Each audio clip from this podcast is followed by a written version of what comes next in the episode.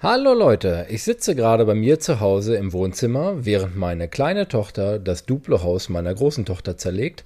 Und da kam mir die Idee, ich mache einfach mal eine Folge über Schäden und Schadenwahrscheinlichkeiten und wir warten einfach mal ab, was während der Folge passiert. Mehr gibt's nach dem Intro.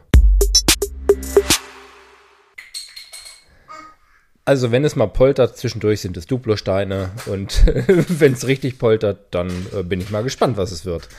Ich habe mal geschaut, was so die häufigsten Schäden sind und ähm, was sehr, sehr interessant ist und nicht gerade überraschend, es gibt mehr Brände in der Advents- und Weihnachtszeit und zwar ist das Risiko in dieser Zeit um bis zu 50 Prozent höher. Das hängt natürlich mit Weihnachten zusammen und Silvester. Also da haben wir so im Bereich Feuer 40 bis 50 Prozent Schadenzuwächse. Das ist doch schon mal ganz ordentlich.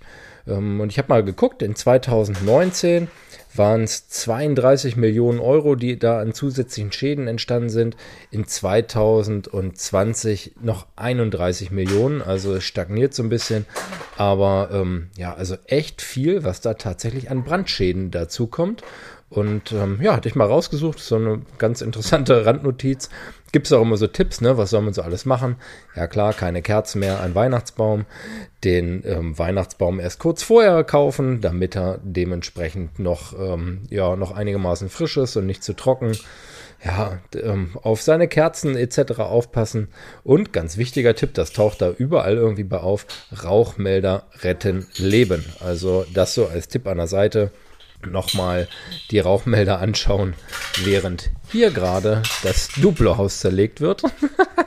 Hoffe ich, dass äh, bei dir dementsprechend im Bereich Hausrat und Wohngebäude, wozu das ja gehört, keine Schäden passieren. Dann habe ich nochmal geguckt, was so die teuersten Versicherungsschäden waren.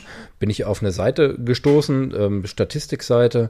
Teuerste Versicherungsschäden seit 1970 sind da aufgeführt bis 2017. Da führt Hurricane Katrina in 2005 mit 82 Milliarden Euro Schaden. Also echt, ach nee, US-Dollar. 82 Milliarden US-Dollar. Danach kommt der Tsunami von 2011 mit 38 Milliarden. Dann kommen äh, lauter Hurricanes und dann kommen irgendwann die Terroranschläge von 2001.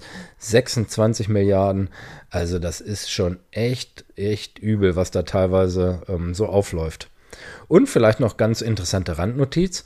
Was war denn der teuerste Kfz-Schaden in Deutschland? Das hatte ich mal rausgesucht, als ich eine Unterrichtseinheit in der Fahrschule übernommen habe. Der hat tatsächlich 33 Millionen Euro gekostet, ist im August 2004 entstanden. Da ist einer mit seinem BMW ähm, auf einer Autobahnbrücke unterwegs gewesen, hat einen Tanklaster überholt und hat diesen abgedrängt der ist dann von der äh, so Wieltalbrücke gestürzt und ähm, dann explodiert in Flammen aufgegangen. Also der Fahrer ist dann leider gestorben und äh, die Brücke musste dann erneuert werden, weil die Hitze den Brückenpfeiler verformt hat und die Autobahn war, glaube ich, noch für fünf oder sechs Wochen gesperrt. Also echt übel und ähm, ja, das wurde seinerzeit von der Astel, die gehören zur, zur Gotha, dann ähm, auch übernommen und ja, und jetzt kommt noch äh, als, als letzter Fakt quasi, der Fahrer, der ähm, dort unterwegs war, hatte äh, Marihuana konsumiert, sodass man auch sagen kann, alles klar, wie viel von diesem Schaden musste der denn nun selbst bezahlen? Und jetzt kommt's.